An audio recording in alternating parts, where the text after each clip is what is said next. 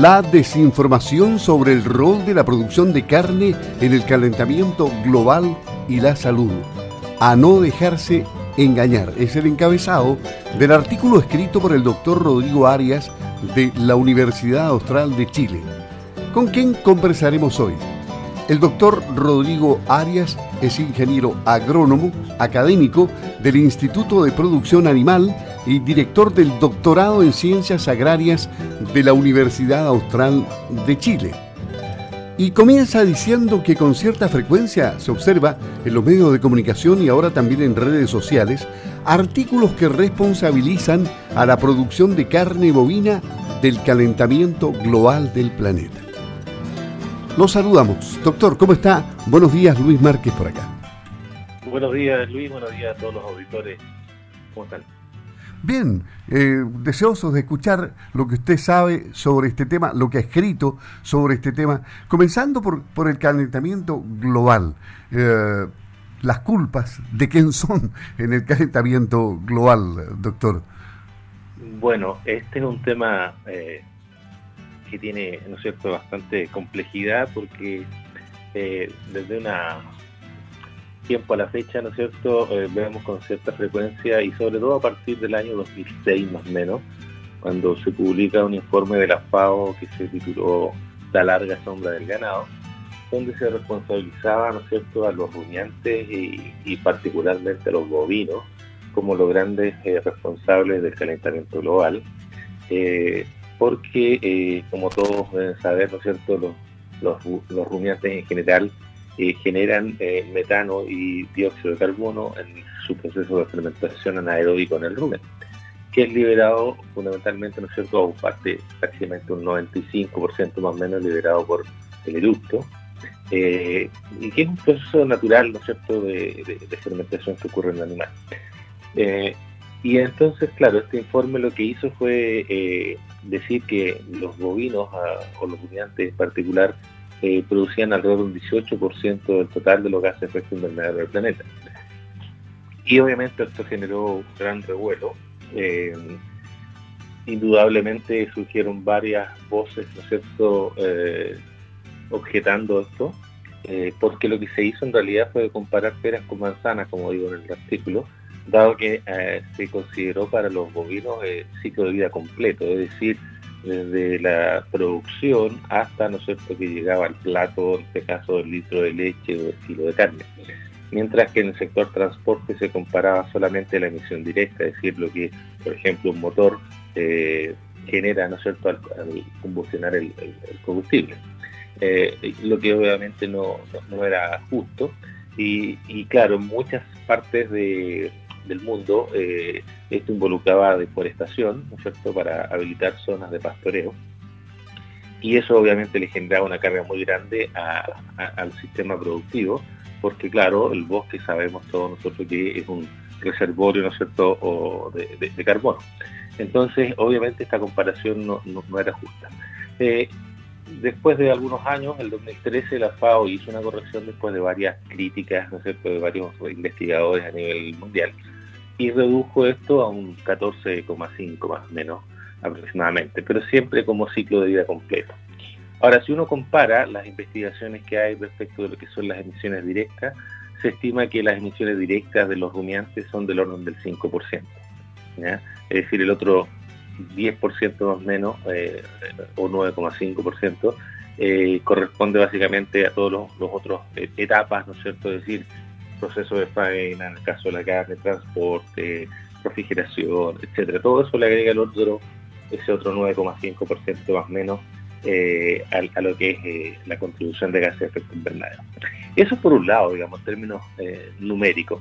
Pero, sin embargo, hay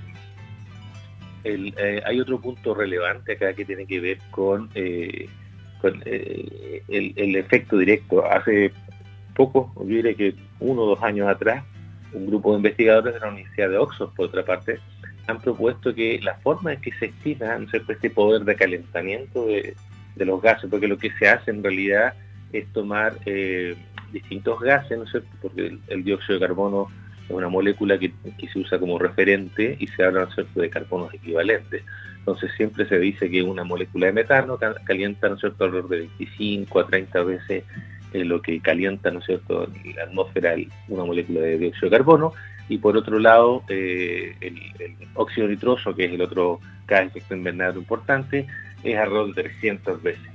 Eh, sin embargo, estos gases tienen vidas eh, distintas, ¿no es cierto?, o permanecen por distinto tiempo en la atmósfera, siendo el dióxido de carbono y el, y el óxido nitroso gases de una larga permanencia, es estamos hablando de cientos a, miles de años en fondo. Y por otro lado, el, metano, ¿no es cierto?, se estima que es entre 10 y 12 años más o menos su, su existencia en la atmósfera y después es, convertido a agua y dióxido de carbono nuevamente. Entonces eh, hay que diferenciar los orígenes, ¿no es cierto?, de, estos gases y su permanencia.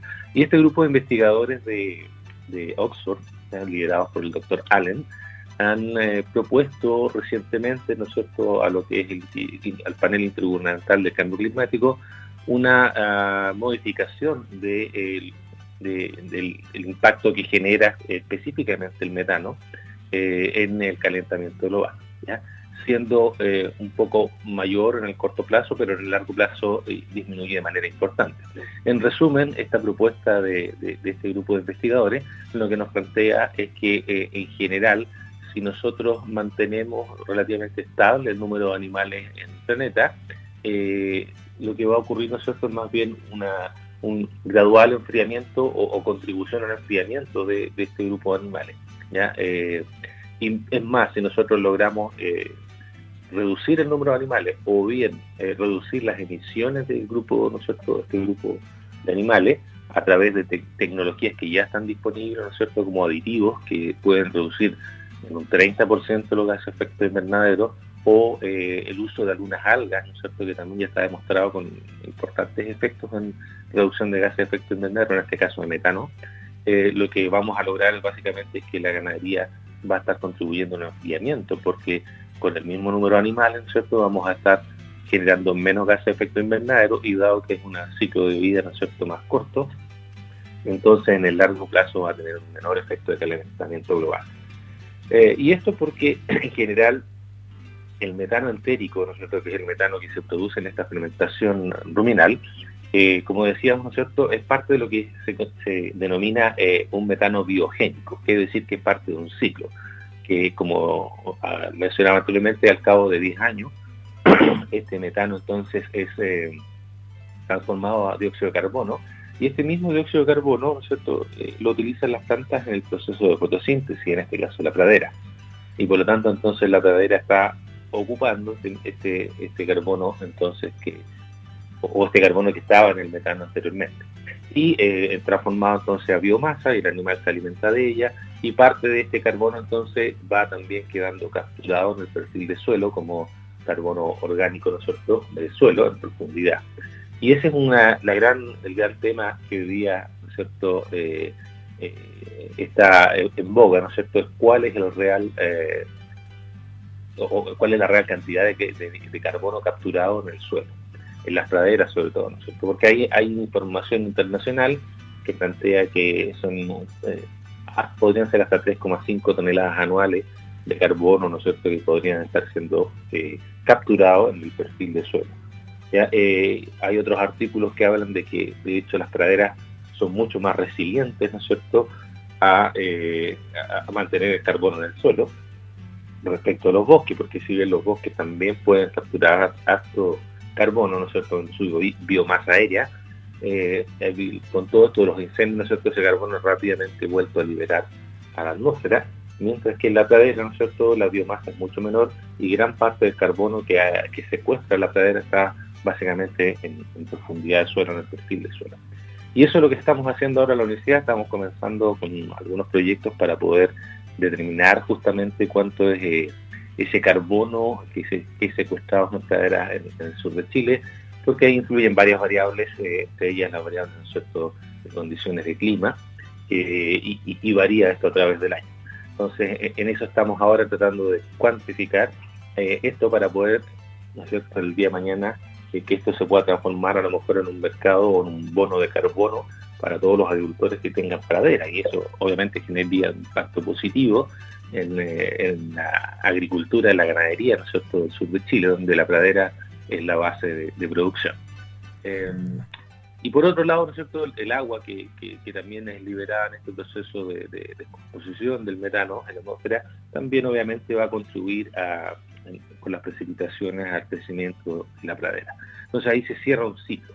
Por otro lado, todo lo que es transporte, digamos, y otras, otros sectores de, la, producción, como son energía generalmente y transporte, que son los más importantes, eh, utilizan básicamente, eh, ¿no es cierto?, un carbono que, son los, los combustibles, perdón, y los combustibles fósiles, que es en el fondo es un carbono que ha estado tapado miles de años en el suelo, y esta es una vía unidireccional, es decir, nosotros bombeamos este petróleo, ¿no es cierto?, y sus derivados desde el suelo, eh, lo quemamos, ¿no es cierto?, y ese CO2 permanece, ¿no es cierto?, y se va acumulando y cada vez es más y es más y es más. Por lo tanto, eh, hay una gran diferencia entonces, uno que, es un carbono que, es cíclico, ¿no es cierto?, en donde el, bovino juega un rol fundamental porque transforma un alimento que es indigestible para los humanos, ¿no es cierto?, como es la pradera, como son los, forrajes, a un alimento de alta calidad, como son las carnes, como son la leche, ¿no es cierto?, y sus derivados. Entonces hay una gran diferencia eh, en ambos sentidos. Y lo otro es que eh, las praderas generalmente son suelos que, suelen ser, eh, estar, digamos, en suelos que no son arables o cultivables. Y en la medida que nosotros cultivamos estos suelos, digamos, o que hacemos laboreo de suelo, también estamos liberando eh, carbono, ¿no es cierto?, que, estaba atrapado en ese suelo. Por lo tanto, si uno compara eh, un, suelo que, es cultivado todos los años, ¿no es cierto?, respecto de una pradera, eh, obviamente esa pradera va a tener más carbono secuestrado que un suelo que está siendo cultivado o, mecanizado anualmente. Y, el rol, finalmente, el, para cerrar, doctor, el rol de la carne en el plano de la salud. ¿Es cuestionable, como dicen algunos? Sí, bueno, este es un tema también ya que eh, muchos de los, probablemente de los que están escuchando han nacido con el paradigma o el dogma, ¿no es cierto?, de la que la carne es dañina para la salud. Eh, lo cierto es que eh, recientemente se ha descubierto que hay mucha ah, incerteza al respecto eh, y primero partir señalando que en general eh, la nutrición humana es un, área difícil de investigar por los temas éticos, a diferencia de cómo ocurre en la nutrición animal, donde uno hace ensayos, ¿no es cierto?, y, controla las variables, donde dice, bueno, quiero probar el efecto de tal alimento o de tal nutriente, por lo tanto lo restringo en este grupo animal, en este otro grupo, ¿no es cierto?, se lo doy, etcétera en humanos eso no, por el punto de vista ético no es cierto no, es factible entonces es muy difícil hacer lo que se conoce como estudios completamente eh, aleatorizados en, nutrición humana entonces gran parte del conocimiento que hay está basado en estudios epidemiológicos que son estudios eh, básicamente tipo encuesta no es cierto donde tiene que llenar un cuestionario y le preguntan bueno cuánto comió qué porción era de un puño medio puño eh, y uno difícilmente, está demostrado también científicamente que difícilmente se acuerda lo que comió eh, el día, un par de días antes, ¿no es cierto? Difícilmente más se va a acordar lo que comió una semana o seis meses, que son este tipo de encuestas, ¿no es cierto? Entonces lo que hacen este tipo de, estudios básicamente son asociaciones o correlaciones. Entonces, eh, y existe también en claridad, ¿no es cierto?, que el concepto de las correlaciones espurias, es decir, de cosas que pueden tener una correlación muy alta, pero no tienen ninguna lógica. Y hay sitios, eh, páginas web dedicadas a, esto. Eh, y una de, las más comunes, por ejemplo, es, eh, no sé, la, aparición de un artista en, el cine, el número de películas que grabó con la cantidad de gente ahogada. Y, se correlacionan casi perfecto, pero no tiene nada que ver una cosa con la otra.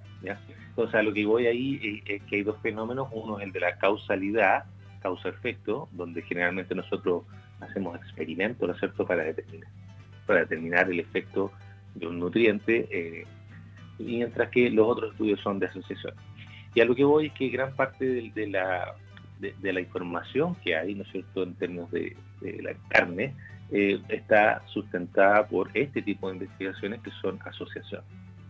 Eh, Ahora bien, hay otro otro concepto que se llama criterio de Bradford, que, justamente para este tipo de, asociaciones eh, lo que se necesita, ¿no es cierto?, es que eh, existe una evidencia muy fuerte, como ocurrió en el caso del, cigarro, ¿no es cierto?, es decir, donde el, riesgo de contraer cáncer, ¿no cierto?, del cigarro era gigantesco comparado con aquellos que no, que no fumaban.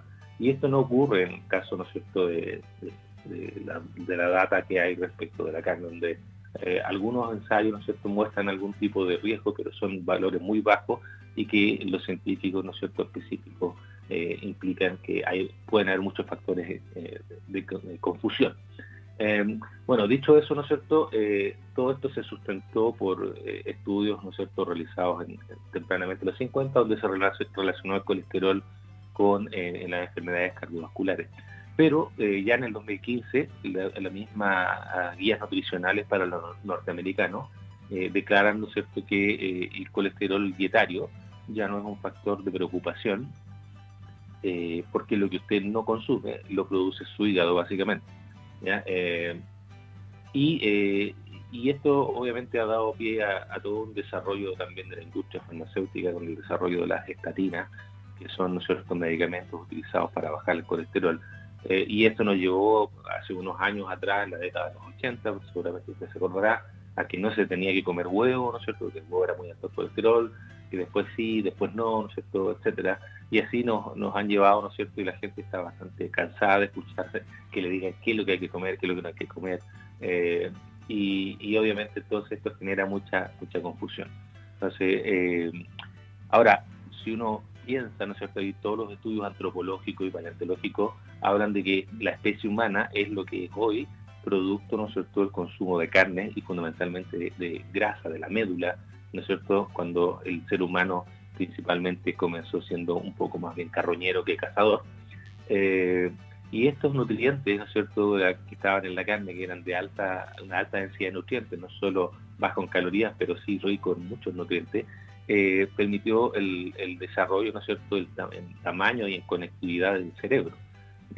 Y, eh, y, entonces uno se pregunta cómo después de 2,5 millones más o menos de, historia humana consumiendo carne, en 4 o 5 décadas la carne pasó a ser, ¿no es cierto?, la, responsable de, todos nuestros problemas de salud y de todo, ¿no es cierto?, el, problema ambiental. Eh, entonces es algo que no tiene mucha, mucho fundamento, sobre todo desde el punto de vista de la nutrición, eh, como algo que ha sido parte habitual de la dieta comenzó a ser dañino. Eh, hay que preguntarse, ¿no cierto?, qué otras cosas han cambiado en estas últimas cinco décadas, ¿no es cierto?, o tal vez en el último, siglo, eh, que nos han afectado y que han generado este problema de la, de la pandemia. solo por comentar, ¿no es cierto?, el tema de algunos, algunos nutrientes que son esenciales, como son la vitamina B12, ¿no cierto?, que no está presente en las plantas y que aquellas personas que practican una dieta vegetariana o vegana deben eh, eh, tomar a través de suplementos, ¿ya? Eh, que tienen mucha relevancia para todo lo que es el desarrollo cognitivo, ¿no es cierto?, y la salud mental, así como la colina, por nombrar otra, otro nutriente importante, el hierro y el zinc, ¿no es cierto?, también otros dos minerales que también aporta de manera importante la carne. Y así eh, la lista es bastante larga, ¿no es cierto?, de, selenio, la niacina, fósforo, riboflavina, eh, entre otros, ¿no es cierto?, que, contribuyen, ¿no cierto?, la carne a, la salud de las personas. Y para finalizar este punto, eh, el tema de las grasas saturadas también hoy día hay bastante evidencia justamente de estudios completamente aleatorizados, ¿no es cierto?, donde se indica que en general, en general no hay evidencia que diga que las grasas saturadas son las responsables de, eh, del consumo, me refiero, ¿no es cierto?, dietario, eh, que son las responsables de las enfermedades cardiovasculares. Es un poco lo que está hoy día la literatura señalando y por eso hace unos días atrás, ¿no es cierto?, a fin de diciembre planteamos que esto va a dar pie a un nuevo paradigma en la producción, porque este cambio de dogma que ocurrió en los, en los años pasados eh, implicó, ¿no es cierto?, un cambio en, en la forma de producir carne un animal mucho más magro de lo que existía antes, ¿no es cierto? Y con un cambio también en los hábitos alimenticios de, la población, no solo de Estados Unidos en ese, en ese entonces, sino que a nivel planetario. La desinformación sobre el rol de la producción de carne en el calentamiento global y la salud. a no dejarse engañar. Postula el doctor Rodrigo Arias, ingeniero agrónomo, académico del Instituto de Producción Animal, director del doctorado en Ciencias Agrarias de la Universidad Austral de Chile. Le agradecemos, doctor Arias, por haber conversado con Campo al Día. Que esté muy bien, muchas gracias y hasta pronto. ¿eh? Gracias a ustedes también. Saludos a todos. Gracias.